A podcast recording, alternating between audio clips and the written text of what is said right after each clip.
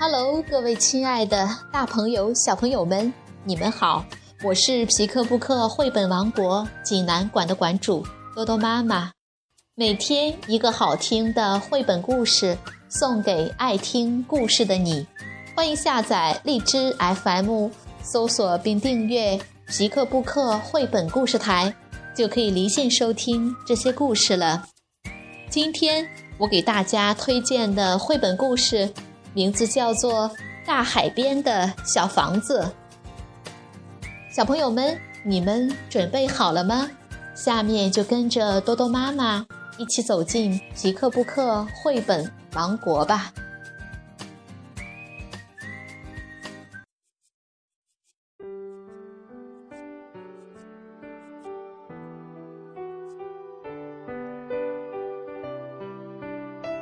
大海边的小房子，奥地利汉斯·雅尼什文，奥地利赫尔嘎·班什图，裴莹翻译，上海人民美术出版社出版。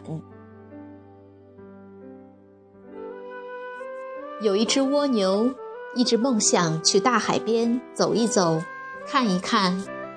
这一天，他收拾好行李。向着大海的方向出发了。在半路上，蜗牛遇到了一个巨人。巨人站在路边，正为自己走路时发出的巨大响声着急呢。巨人在草地上坐下来，从背包里取出毛线和毛线针。“你在做什么呀？”蜗牛问巨人。我要织一双又厚又软的袜子，这样我走路时就不会发出吓人的响声了。巨人说完，就哒哒哒地织起袜子来。你呢？过了一会儿，巨人问蜗牛：“你这是要去旅行吗？”“嗯，我要去寻找大海。”蜗牛说：“我早就梦想着。”在大海边盖一座漂亮的房子啦，听起来真不错呢。可是你这样要走多久啊？哦，大概要走三年吧。巨人停下手中的活儿，说：“如果你愿意等我一会儿，我可以陪你去。你站在我的肩膀上，我想我们很快就能看到大海的。”太好了，谢谢你。蜗牛说着，就静静地停留下来，看着巨人织袜子。袜子很快就织好了，巨人收起毛线针，小心翼翼地拖着蜗牛，迈开大步往南走去。这下可把蜗牛高兴坏了。村庄、城市和树木。教堂的尖顶和山尖儿，飞快地从他们身边掠过。巨人一只脚刚刚踏进森林，另一只脚已经迈了出去。他们越过了高山，渡过了河流。那高山就像低矮的小土墩，河流仿佛细长的银丝带，闪耀着晶莹的光芒。走了整整七十七步后，蜗牛仔细地数过了。他们很快就来到了大海边。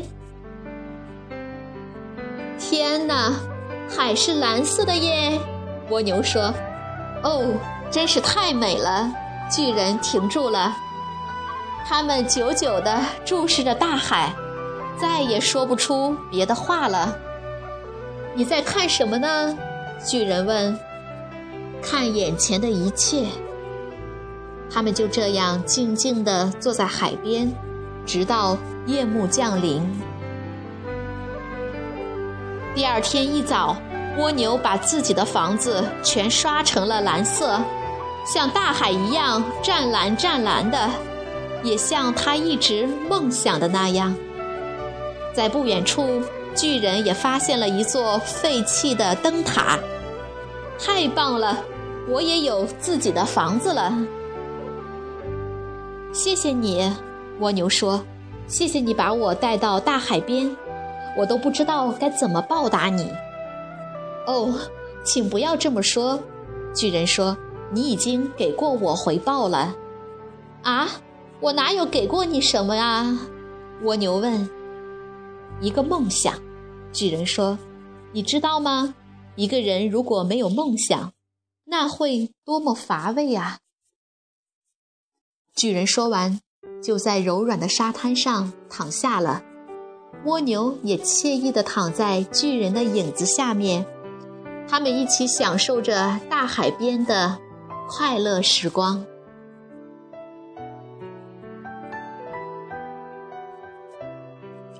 小朋友们，这个故事好听吗？